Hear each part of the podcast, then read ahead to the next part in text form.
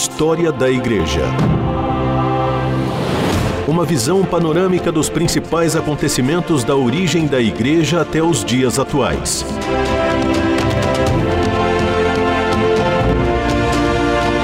Apresentação do pastor e historiador Marcelo Santos.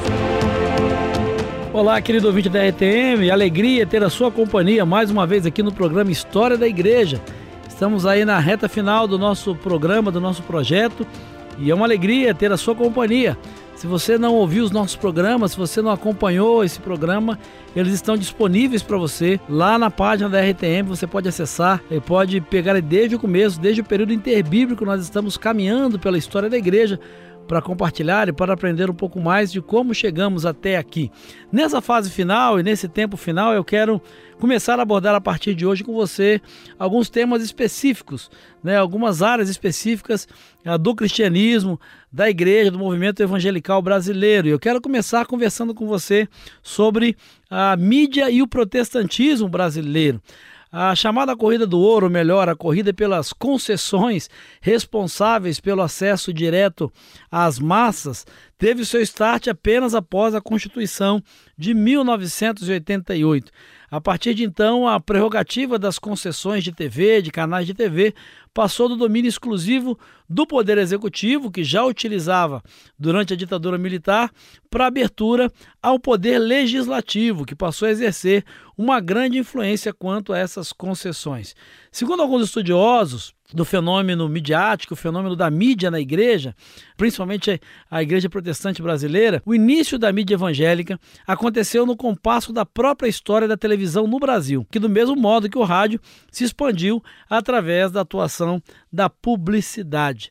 A precariedade, o improviso nesse contexto da chegada da mídia, né, da, da TV principalmente, e a precariedade, então o improviso que eram sempre presentes nessa corrida de modernização do capital e da indústria cultural, foi aos, aos poucos dando espaço para inovações tecnológicas, como o videotape, por exemplo. A igreja precisou se atualizar, se modernizar, né, investir em profissionais que conhecessem, né, entender a linguagem uh, da mídia. Nesse bojo de precariedade e busca de novas tecnologias e publicidades, se desenvolveram os primeiros programas evangélicos uh, da TV evangélica brasileira. A gente pode destacar e citar aqui, entre os programas uh, pioneiros uh, na TV brasileira dentro do movimento evangélico, o programa Fé para Hoje, da Igreja Adventista, em 1962, o programa Café com Deus, ali da década de 60, na TV Tupi, estilo da TV Tupi, que era produzido pela Igreja Nova Vida, uh, o programa Jesus, a Esperança das Gerações, que ele, ele começou em 1974 e depois entre 1980 e 1999. Né? Ele teve seu início na TV Amazonas, na Amazonas TV, e depois ah, na Rede Manchete, Rede Record e finalmente na TV Vinde. Né? No início ele foi produzido pela Igreja Presbiteriana e depois se tornou um programa interdenominacional. Vale a pena destacar também o programa Encontro com Deus, uh, que surgiu na década de 60, uh, ah, lá no Recife, produzido por uma TV local e coordenado pela Igreja presbiteriana. Um outro programa da época, programa Um Pouco de Sol, da década de 60 também, em São Paulo, na TV local, produzido pela Igreja Batista. O programa Reencontro, muito conhecido, uh, surge em 1975. Foi o primeiro programa em rede nacional, primeiro programa evangélico em rede nacional, produzido pela Igreja Batista, né, pelo pastor Nilson Fanini. Há um, um, novo marco, então, um programa chamado Renascer, a partir da década de 80, entre 1982 e 1999, em rede nacional, produzido pela Igreja Assembleia de Deus. Depois ele se torna, esse programa Renascer passa a ser conhecido como programa Vitória em Cristo, a partir de 1999, produzido então pelo pastor Silas Malafaia. E um outro programa desses primórdios que vale a pena destacar é o programa Movimento Pentecostal que foi ao ar entre 1996 e 1998, eh, na época produzido pela Igreja Assembleia de Deus, na extinta Rede Manchete. História da Igreja.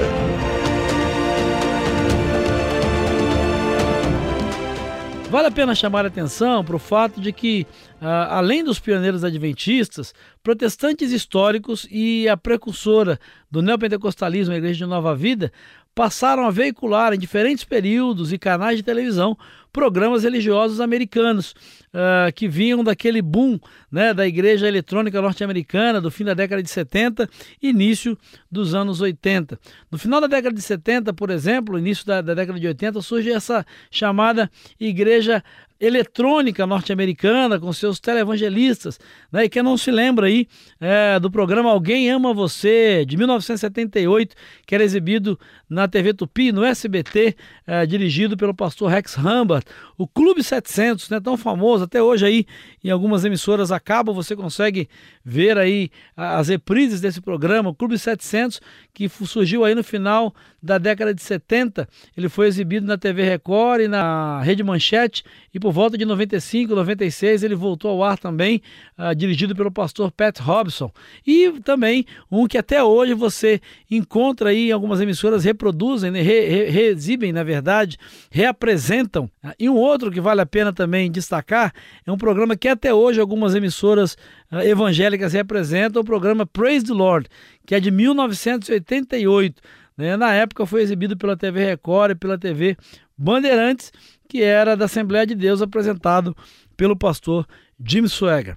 Essa presença constante na mídia brasileira de conteúdos religiosos fez com que cada vez mais houvesse uma expansão, não só de sua programação, mas também dos seus telespectadores consumidores. Contudo, em uma época em que a televisão era algo para poucos e só uma minoria elitizada tinha acesso a ela, o modo pelo qual foi possível o acesso às massas foi uma parceria com um apelo publicitário para que as pessoas pudessem adquirir um aparelho de TV sobre a justificativa de favorecer o desenvolvimento do país.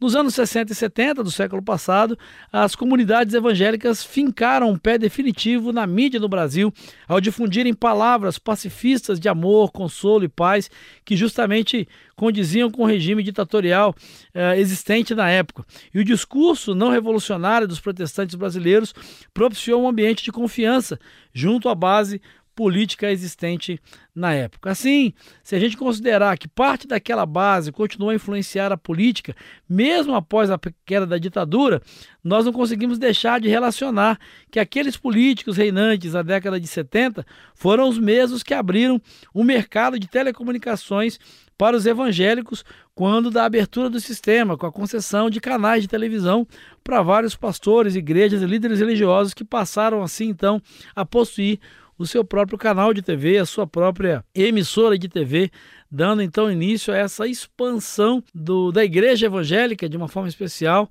na grande mídia, uh, com acesso à residência das pessoas e o alcance maior da propagação da mensagem do Evangelho.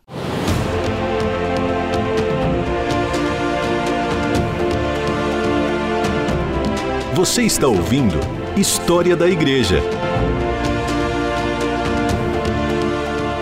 Bom, para a gente fechar essa questão sobre a mídia no protestantismo brasileiro, vale a pena destacar o fato de que a abertura do mercado de telecomunicações de uma forma irrestrita ao meio evangélico trouxe também a necessidade quase que imediata de organização, de estruturação e principalmente de politização.